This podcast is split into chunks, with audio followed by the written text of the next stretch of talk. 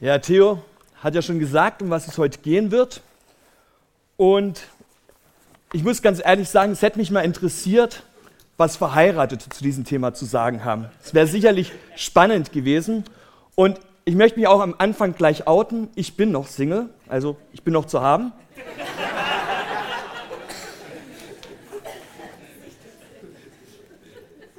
Ja, und ich staune, dass so viele heute Morgen da sind, weil ich gedacht habe, als ich das Thema gelesen habe, okay, heute wird es kuschelig, es kommen nur die paar Singles, die es gibt. Die meisten in der Gemeinde sind ja irgendwie verheiratet und es ist ja uns auch wichtig als Gemeinde, wollen eine Gemeinde für Familie sein. Und ich dachte, okay, werden sicherlich nicht so viele sein. Ich freue mich, dass ihr da seid. Und irgendwie habe ich manchmal das Gefühl, dass unsere Gesellschaft so in zwei Lager geteilt ist. Da gibt es auf der einen Seite die Singles und auf der anderen Seite die Verheirateten. Irgendwie habe ich manchmal das Gefühl, die zwei Gruppen haben relativ wenig miteinander zu tun. Und manchmal geht es mir so, dass man sich als Single ja schon fast schämen muss. Also mir geht es ganz oft, wenn ich irgendwie unterwegs bin und den Leuten erzähle, dass ich Single bin, also gerade die Jüngeren, so 14-, 15-Jährigen, die gucken mich dann mit ganz großen Augen an, sagen, Micha, wie schaffst du das? Ich denke, okay, es gibt auch eine andere Möglichkeit. Irgendwie passt es nicht dazu. Und ja, man muss sich ja, also es, ja, man, man will sich da auch nicht so outen sozusagen. Ja. Beziehungsstatus ist ja ganz wichtig. Ja. Manche haben dann Beziehungsstatus von Amor gemobbt. Oder ich habe eine Fernbeziehung, meine Frau, mein Mann lebt noch in der Zukunft. irgendwie, irgendwie, ja, passt das nicht in unsere Gesellschaft, Single sein. Und ganz ehrlich, selbst in den Medien, in Filmen, kommt auch überall eine Liebesgeschichte mit vor. Ja, da ist ähm, so ein Actionfilm, der letzte große Kampf und irgendwie am Ende der Held oder die Heldin, die reiten dann zusammen im Sonnenuntergang und alles ist doch schön. Ein richtig schönes Happy End. Stellt euch mal vor, ja, der letzte Kampf bei so einem Film ist gekämpft und sagt, sagt der Mann zu der Frau, see you later, Alligator, und geht. Es wäre doch irgendwie doof. Und selbst in der Werbung ist mir aufgefallen, geht es ständig um Familien. Schaut euch mal Werbung an. Überall kommen Familien vor, ja, die Frau, die gern zu Hause kocht und putzt und für die Kinder da ist, die Autos, die für Familien gemacht sind. Es gibt eine einzige Werbung, also mir ist nur eine aufgefallen, die für Singles ist, und das ist die Werbung für Partnerbörsen. Ja, der Slogan, alle elf Minuten verliebt sich einer. Ich denke immer, es ist gut, wenn sich zwei ineinander verlieben würden, hätte Mehrwert. Aber na gut, irgendwie scheint das nicht zu passen. Und als Single durchs Leben zu gehen, ist gar nicht einfach. Ich habe eine Karte gefunden, die möchte ich euch gern zeigen. Die dürfte jetzt angeschlagen sein. Genau, die müsste eigentlich jeder Single irgendwie ganz offensichtlich tragen. Ich bin Single. Nein, ich bin nicht depressiv. Ja, es geht mir wirklich gut. Ich bin nicht auf der Suche und ich habe trotzdem Spaß am Leben. Ich bin nicht krank, ich bin einfach nur Single. Ja, Single sein, liebe Verheiratete, ist nicht ansteckend, ist keine Krankheit, sondern es ist einfach eine Lebensform. Und ich habe mich gefragt, was sagt denn die Bibel zum Single-Sein? Gibt es da irgendwelche Stellen? Und bevor wir darauf einsteigen möchten, was die Bibel dazu sagt, möchte ich euch zeigen, wieso unsere Gesellschaft so auf das auf die Partnerschaft, auf die Familie angelegt ist. Und ganz am Anfang von der Bibel wird beschrieben, wie Gott Himmel und Erde schafft. Und dann sagt er, und das finde ich sehr interessant, 1. Mose 1, Vers 26, und Gott sprach, lasst uns Menschen machen nach unserem Bild, uns ähnlich. Gott ist in sich schon Beziehung. Und wenn Gott uns als Menschen schafft nach seinem Bild, dann ist Beziehung in uns angelegt. Wir brauchen den anderen. Und später im Kapitel 2 sieht er, dass der Adam da alleine rumspringt im Garten Eden und er sagt, und Gott der Herr sprach, es ist nicht gut, dass der Mensch allein sei. Ich will ihn eine Gehilfin machen, die ihm entspricht. Das ist unsere Vorstellung vom Leben. Und Gott legt Beziehung in uns hinein. Das ist wichtig. Und er sagt, es ist nicht gut, dass der Mensch allein sei, ja, sondern wir brauchen den anderen. Und deswegen ist unsere Gesellschaft so geprägt auf Beziehung. Wir sind nicht vollständig, wenn wir allein sind, ja, die bessere Hälfte, sagen ja viele Verheiratete, ähm, es fehlt irgendwie was. Und in unserem Denken ist es deswegen drin, wir brauchen den anderen. Aber die Bibel, wenn sie vom Single-Sein spricht, also sie sagt nicht viel dazu, wir werden heute zwei Stellen noch angucken, wo es darum geht, sie sagt nicht viel dazu, aber sie sieht das als eine Möglichkeit. Gerade im Alten Testament sind, Testament sind einige der Propheten Singles. Denken wir an Daniel zum Beispiel, wird nie berichtet, dass er verheiratet war. Oder Jeremia oder Elia, die waren allein. Und auch von den Frauen gehen die meisten davon aus, dass Miriam, die Schwester von Mose und Aaron, Single war. Sie wird immer nur mit ihren Brüdern erwähnt, nie mit ihrem Mann, kann man schließen, dass sie Single war. Also Singles gibt es auch in der Bibel. Und die Bibel sagt nicht irgendwie, das ist jetzt eine Gruppe zweiter Klasse, sondern es ist okay, so zu leben. Und ich finde es interessant, dass die bedeutendsten Leute im Neuen Testament Singles waren. Johannes der Täufer war nicht verheiratet. Paulus, der die meisten Briefe im Neuen Testament geschrieben hat, war Single und war das auch gerne. Und Jesus lebte auch als Single. Und auch das war damals bei den Leuten ein, ein ja, gegen die Gesellschaftsnorm. Ja? Auch damals im Judentum galt man als Single als nicht vollständig. Es war wichtig, dass man sich vermehrt, dass man äh, Kinder hat, dass man einen Partner hat. Das gehörte dazu. Und diese Personen, die mussten auch gegen die Gesellschaftsnorm kämpfen.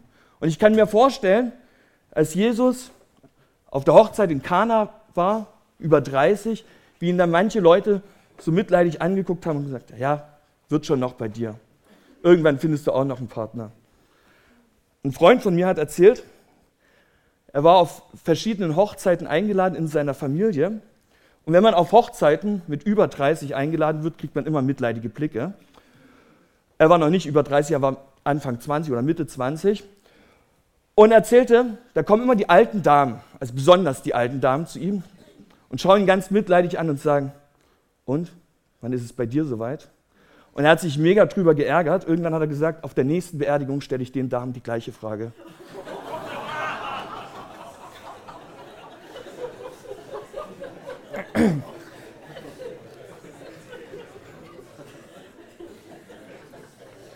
Ja, Jesus, Paulus und die anderen, die waren auch nicht im Trend der Zeit. Sie waren Single und sie waren es gerne.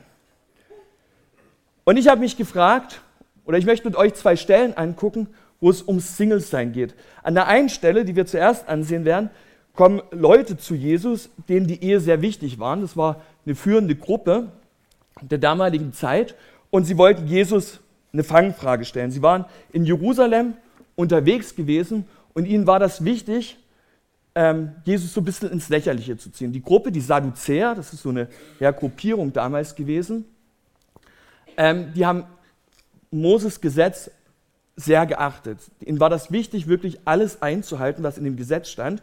Und Mose, er berichtet ja von der Schöpfung und redet weniger über das, was nach dem Tod sein wird. Und deswegen haben die Leute gedacht, okay, es gibt nichts nach dem Tod. Nach dem Tod ist alles vorbei. Und jetzt kommen die zu Jesus und fragen Jesus, wie das denn ist mit der Heirat. Ich möchte den Text gern lesen. Der steht in Matthäus 22 und ich lese ab Vers 23, damit wir den Zusammenhang ein bisschen haben. Auch aus den Reihen der Sadduzäer, die behaupten, es gebe keine Auferstehung, kamen an jenem Tag einige zu Jesus und legten ihm eine Frage vor. Meister, sagten sie, Mose hat Folgendes bestimmt.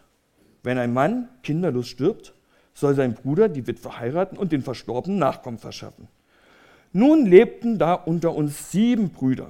Der erste heiratete, starb jedoch kinderlos und und hinterließ darum seine Frau seinem Bruder. Aber auch dieser starb kinderlos, ebenso der dritte, und so ging es weiter bis zum siebten. Zuletzt starb auch die Frau. Wie ist es nun bei der Auferstehung? Wem von den sieben gehört sie dann? Sie alle waren schließlich mit ihr verheiratet gewesen. Jesus gab ihnen zur Antwort, ihr irrt euch, weil ihr weder die Schriften noch die Kraft Gottes kennt. Denn nach der Auferstehung heiraten die Menschen nicht, sondern sind wie Engel im Himmel.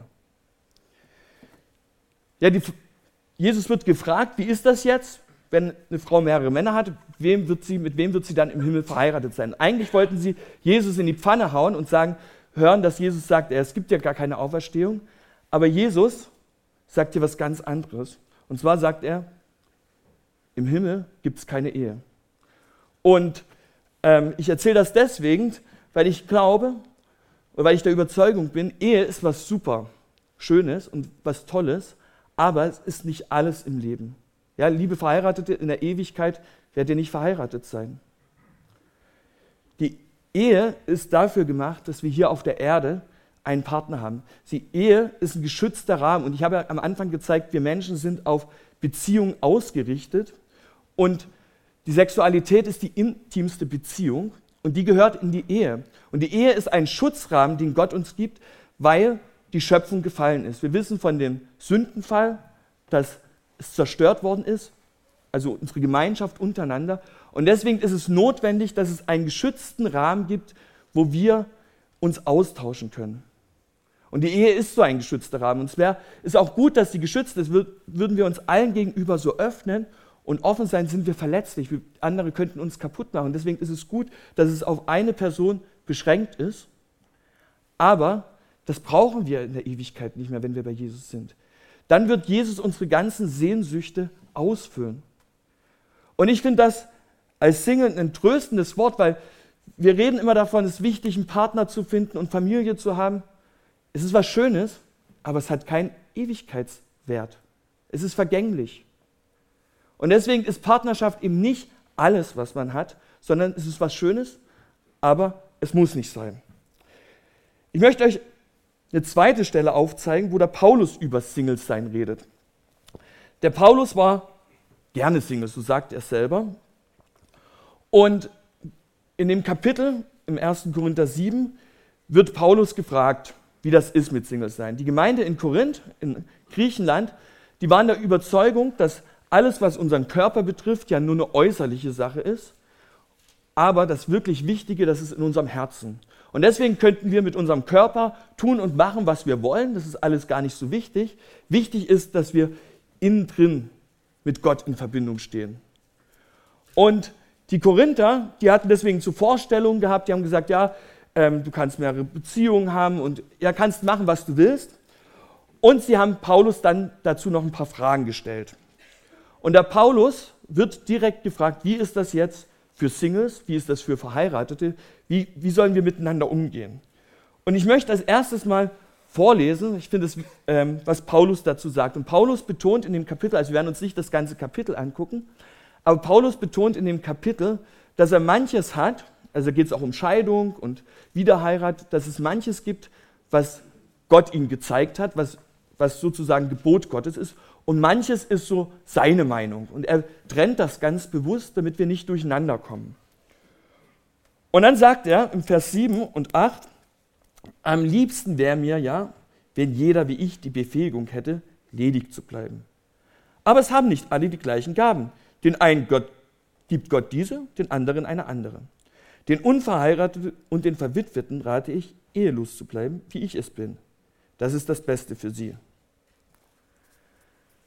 Paulus sagt, das Beste ist, Single zu sein. Und er lebte das ja auch, weil er gemerkt hat, wenn er Single ist, er hat viel mehr Möglichkeiten, er hat viel mehr Freiheiten, er ist ja durchs Land gezogen, hat Gemeinden gegründet.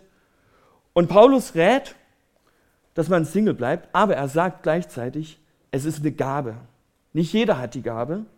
Und Gaben kommen und manche Gaben gehen auch wieder.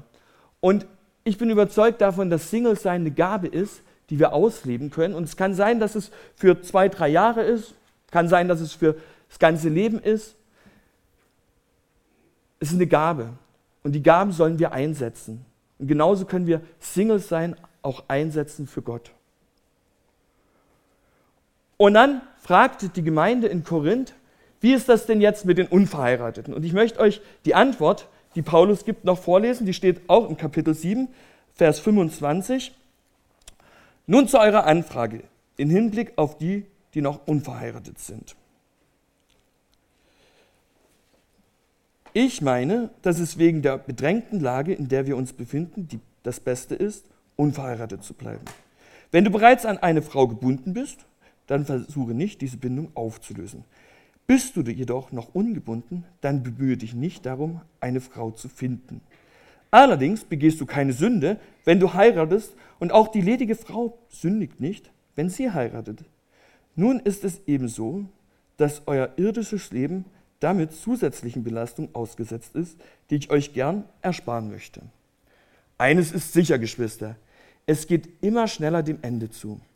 Deshalb darf es in der Zeit, in der die uns noch bleibt, beim Verheirateten nicht die Ehe sein, die sein Leben bestimmt. Beim Traurigen darf es nicht die Traurigkeit sein und beim Fröhlichen nicht die Freude. Wer etwas kauft, soll damit so umgehen, als würde es ihm nicht gehören. Und wer von den Dingen dieser Welt Gebrauch macht, darf es nicht von ihm gefangen nehmen lassen. Denn die Welt in ihrer jetzigen Gestalt ist dem Untergang geweiht. Ich möchte, dass ihr frei seid von unnötigen Sorgen. Wenn ein Mann ledig ist, gilt seine ganze Sorge der Sache des Herrn. Er bemüht sich, so zu leben, dass der Herr Freude daran hat. Und dann in den Folgenversen gibt Paulus noch Hinweise, wie die verheiratet miteinander umgehen sollen. Das werden wir das nächste Mal hören. Ich will ganz bewusst hier mal einen Punkt setzen. Was sagt Paulus über Singles sein? Mir sind drei Dinge an diesem Text wichtig geworden. Drei Dinge, die ich glaube, die der Paulus hier den Singles mitgeben will. Das erste ist, oder bevor es zu den drei Dingen kommt, es geht um eine Gemeinde. Und eine Gemeinde ist die Möglichkeit, dass wir Beziehung haben. Und das ist wichtig. Man hat festgestellt in Studien, dass Singles mehr vernetzt sind mit ihren Nachbarn, mit ihren Kollegen, ähm, in ihrem Umfeld als Verheiratete. Singles haben viel mehr Möglichkeiten als andere. Und ich möchte hier auch gerne mal gleich mit einem Gerücht ähm, aufräumen oder mit so einer These, ja, Singles haben mehr Zeit. Das stimmt nicht. Denn alle haben 24 Stunden Zeit und Singles müssen die Wohnung auch putzen, genauso wie Verheiratete. Und das Kochen braucht auch seine Zeit. Also Singles haben nicht mehr Zeit. Das Einzige, was Singles haben, ist, sie können sich ihre Zeit freier einteilen. Ja, sie sind nicht so gebunden, sie müssen nicht ähm, ständig irgendwie sich mit anderen absprechen oder ähm, ja, keine Ahnung. Singles können sich die Zeit freier einteilen. Aber ansonsten haben Singles genauso viel Zeit wie jeder Verheiratete. Und in der Gemeinde in Korinth gab es Singles und es gab verheiratete Leute. Und Paulus sagt, eigentlich ist es gut, dass es so ein Umfeld gibt, weil wir sind Beziehungsmenschen und die Gemeinde ist eine mega coole Möglichkeit, um Beziehung zu leben, um sich auszutauschen. Wir haben das vorhin schon gemacht, vor dem Gottesdienst. Wir haben nachher, nach dem Gottesdienst, die Möglichkeit, miteinander ins Gespräch zu kommen. Und da ist es wichtig auch, dass Singles untereinander ja, sich vernetzen, aber hier ist auch die Möglichkeit, dass wir Singles von euch Verheirateten lernen können. Wir können mit euch vernetzen uns. Ja? Und deswegen gehört irgendwie alles zusammen. Und ich finde das super cool, weil der, die Gemeinde wieder so ein Rahmen ist, der geschützt ist, wo man offen miteinander umgehen kann. Und der Paulus sagt, genau das soll in dieser Gemeinde geschehen. Ja? Ihr Singles und ihr verheiratet, ihr sollt miteinander in Beziehung treten, ihr sollt euch austauschen. Und dann rät er den, den, den äh, Korinthern drei Sachen. Also mir sind drei Sachen aufgefallen. Das erste ist, er redet von der bedrängten Zeit im Vers 26.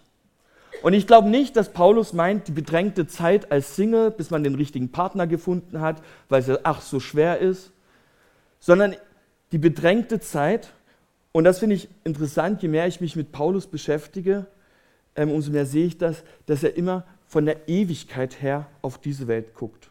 Ja, er, hat, er sieht, wie es einmal vollkommen sein wird im Himmel und sieht dann das, was bei uns abgeht und merkt, ey, sorry, das ist Kacke. Das ist nicht so, wie es sein soll. Und deswegen kann er von dieser Ewigkeit her sagen, wir leben in einer bedrängten Zeit und wir sind in einer bedrängten Lage. Da geht es nicht um Singles sein, und Paulus sagt, weil wir in dieser bedrängten Zeit leben, können wir doch unsere Zeit nutzen, um Reich Gottes zu bauen, um Gott groß zu machen. Und als Single hat man da mega viele Möglichkeiten. Als Single kann man da gut die Zeit einsetzen, um Gottes Reich voranzubringen, um anderen von Jesus zu erzählen.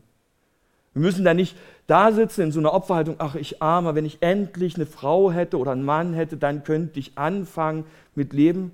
Paulus sagt, raus aus dieser Opferhaltung. Ihr habt jetzt die Möglichkeit, ihr könnt euer Leben jetzt schon gestalten und ihr könnt es gut gestalten. Und nutzt die Zeit. Also Paulus fordert die Singles auf, nicht in dieser Opferhaltung zu sein, sondern etwas zu machen. Das Zweite, was Paulus sagt, und das beschreibt er ein bisschen ausführlicher, indem er sagt, es, ähm, indem er den Verheirateten sagt, sie sollen nicht an ihrer Ehe festhalten. Oder den Traurigen, sie sollen nicht an ihrer Trauer festhalten. Den Freuden, Freunden, sie sollen nicht an dieser Freude festhalten. Weil er sagt, das Leben hier auf der Erde ist vergänglich. Irgendwann, 80, 90, keine Ahnung, wann sterben wir. Und dann ist es aus. Und die Zeit, die wir hier auf der Erde haben, die haben wir nur einmal. Und vieles ist nicht wichtig für das, was, was in der Ewigkeit ist. Es ist nicht wichtig, welches Auto ich fahre. Wichtig ist, wie ich meine Beziehung zu Gott gestalte und ob ich Leute einlade, mit bei Gott zu sein. Und deswegen sagt er, alles andere, was auf dieser Erde schön ist, ja, wie die Ehe, wie ein schönes Haus zu haben, wie sich zu freuen oder traurig zu sein, alles, was irgendwie dazugehört, hat keinen Ewigkeitswert. Und deswegen konzentriert euch auf das, was wirklich Ewigkeitswert hat und hängt euer, nicht euer ganzes Sein daran.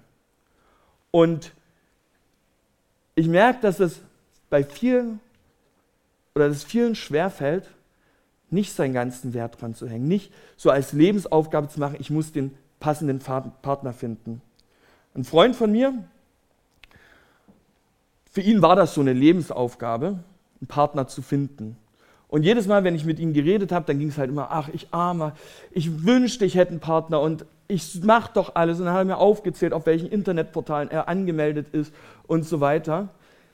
Jetzt hat er eine Freundin und er merkt, wie das auch wieder seine Zeit in Anspruch nimmt und er doch nicht so frei ist, wie er sich gern gewünscht hätte. Und Paulus sagt hier, nutzt doch die Zeit, hängt nicht euer ganzes Herz dran, für die Sachen, die auf der Erde gut sind und schön sind, wie die Ehe oder irgendwas anderes, sondern guckt auf das, was wirklich Ewigkeitswert hat. Ich bin in meiner alten Gemeinde, wo ich vorher war, in Chemnitz, im Gespräch gewesen mit einer älteren Dame, die war so 75, 80, keine Ahnung. Und wenn ich mit ihr geredet habe, habe ich eine Verbitterung gemerkt. Und sie erzählte, dass ihr größter Wunsch im Leben war, einmal zu heiraten, Familie zu haben. Und dieser Wunsch ist nie in Erfüllung gegangen und sie war darüber so verbittert, dass eigentlich alles aus ihr von dieser Verbitterung gesprochen hat. Sie hat Gott Vorwürfe gemacht, dass ihr großer Lebenstraum nicht in Erfüllung ging. Und als ich das gehört habe oder mit ihr im Gespräch war und darüber nachgedacht habe nachher, dachte ich, okay, wenn ich mal alt bin, also ich bin ja schon ein bisschen alt, aber wenn ich noch älter bin, dann habe ich zwei Möglichkeiten. Entweder ich bin mal genauso wie diese Frau, verbittert und mache Gott Vorwürfe, weil nicht alles in meinem Leben in Erfüllung gegangen ist, weil ich mein Herz so dran gehangen habe an Dinge, die gar nicht wichtig für mich sind oder gar nicht dran sind. Oder aber ich nutze meine Zeit und sage, ich möchte für das, was Ewigkeitswert hat, da sein. Und ich habe mich damals entschieden, es war ein längerer Prozess und ich merke, dass, das, dass ich da auch noch nicht ähm, in allen dabei bin. Aber für mich war wichtig, ich möchte mich auf das konzentrieren, was Ewigkeitswert hat. Ich möchte das tun, was wirklich Bestand hat. Und nicht an Dinge hängen, die hier auf der Erde schön sind, aber die halt in der Ewigkeit nicht bestehen. Und deswegen glaube ich, für alle Singles, sucht euch Dinge, die Ewigkeitswert haben. Setzt eure Zeit dafür ein. Und das Dritte, was Paulus sagt, das steht in Vers 32. Ich möchte, dass ihr frei seid von allen unnötigen Sorgen. Und ich habe mich gefragt, wie passt das hier überhaupt in den Text rein? Also Sorgen ist ja klar, man macht sich Gedanken um irgendwas, man möchte die Situation verändern. Und ich kann mir gut vorstellen, dass die Korinther damals Sorgen hatten, welchen Partner soll ich heiraten? Soll ich überhaupt heiraten oder ist es gar nicht dran? Was ist richtig? Und sie haben sich darüber Gedanken gemacht und die Gedanken, die gingen immer wieder im Kopf hin und her, wie so eine Achterbahn. Und der Paulus sagt, Leute, ihr braucht euch gar keine Gedanken drüber machen. Weil Gott will doch für euch sorgen. Wir dürfen in allen Lebenslagen, schreibt an anderen Situationen, dürfen wir auf Gott vertrauen. Und genau das Gleiche gilt auch für die Partnerwahl. Wir dürfen Gott vertrauen, dass er zum richtigen Zeitpunkt den richtigen Partner hat. Und deswegen müssen wir nicht die ganze Zeit rumsuchen und denken, oh, wie wäre es denn und wo könnte ich denn noch einen Partner finden? Wir dürfen mit Gott drüber reden, wir dürfen dafür beten, ja, dass wir den richtigen Partner finden. Und das finde ich auch wichtig. Aber wir dürfen Gott vertrauen, dass er zum richtigen Zeitpunkt den richtigen Partner schenkt. Ich hatte als junger Mann, so mit 17, 18, war ich auf einer Freizeit mit zwei Freunden.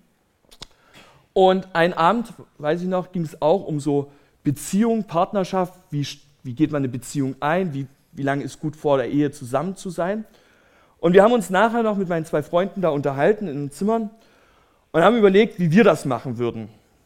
Und dann haben wir eine Abmachung getroffen. Wir haben gesagt, okay, wir möchten zwei Jahre mit einer Frau zusammen sein und nach zwei Jahren heiraten. Und wir möchten heiraten mit 24. Wenn das nicht funktioniert, also einer hat dann gefragt, was ist, wenn man mit, mit 22 braucht man dann eine Freundin, was ist, wenn man das, wenn das nicht schafft, haben wir gesagt, okay, es gibt eine zweite Möglichkeit, mit 30 zu heiraten. Meine beiden Freunde waren mit 24 verheiratet, ich bin über 30. Der Zug ist abgefahren. Laut dieser Abmachung. Nein, ich glaube nicht. Ich glaube nicht. Ähm, wieso erzähle ich das?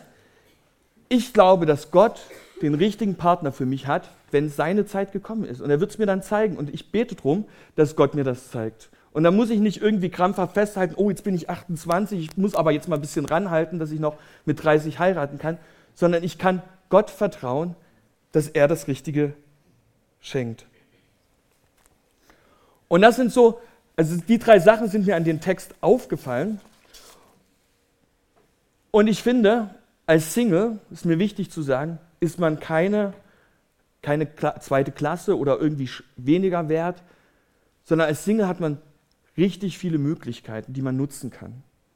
Und ich möchte gern einfach nochmal zusammenpassen, was mir wichtig geworden ist bei dem Thema Singles sein. Ja, wir Menschen sind auf eine Gemeinschaft angelegt. Wir brauchen das. Wir brauchen den anderen. Wir können nicht alleine leben. Und Gott hat uns Leute an die Seite gestellt, mit denen wir uns austauschen können. Und ja, die Sexualität gehört in die intimste Beziehung, in die Ehe.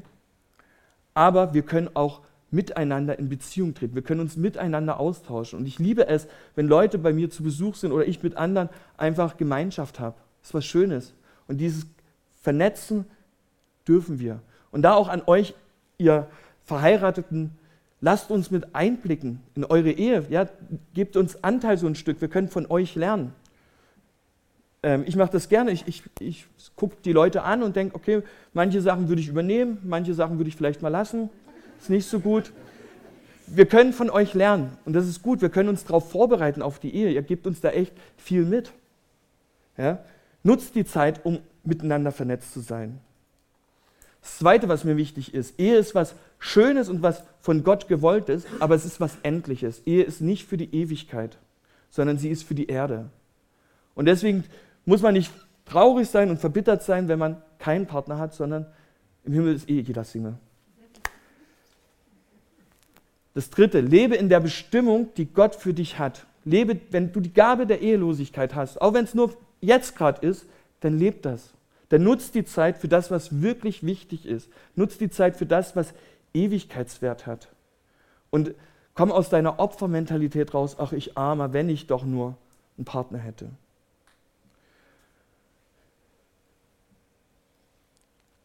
Und was mir noch aufgefallen ist beim Gedankenmachen über die Bibel, über, über das, was Bibel über Singles sein ähm, betrifft, es wird mal eine Hochzeit geben, wo ich mit dabei bin. Und das ist, wenn Jesus deine Gemeinde holt, seine Braut. Ich kann mir nicht vorstellen, wie ich als Braut aussehe. Aber das ist eine Sache, die Gott, wo Gott für sorgen muss, dass das dann passt. Aber für alle, gerade für die Mädels, die gern mal so schickimicki sind, es wird eine Hochzeit geben, wo du mit als Braut dabei bist. Und darauf dürfen wir uns freuen. Und das hat wirklich Wert. Amen.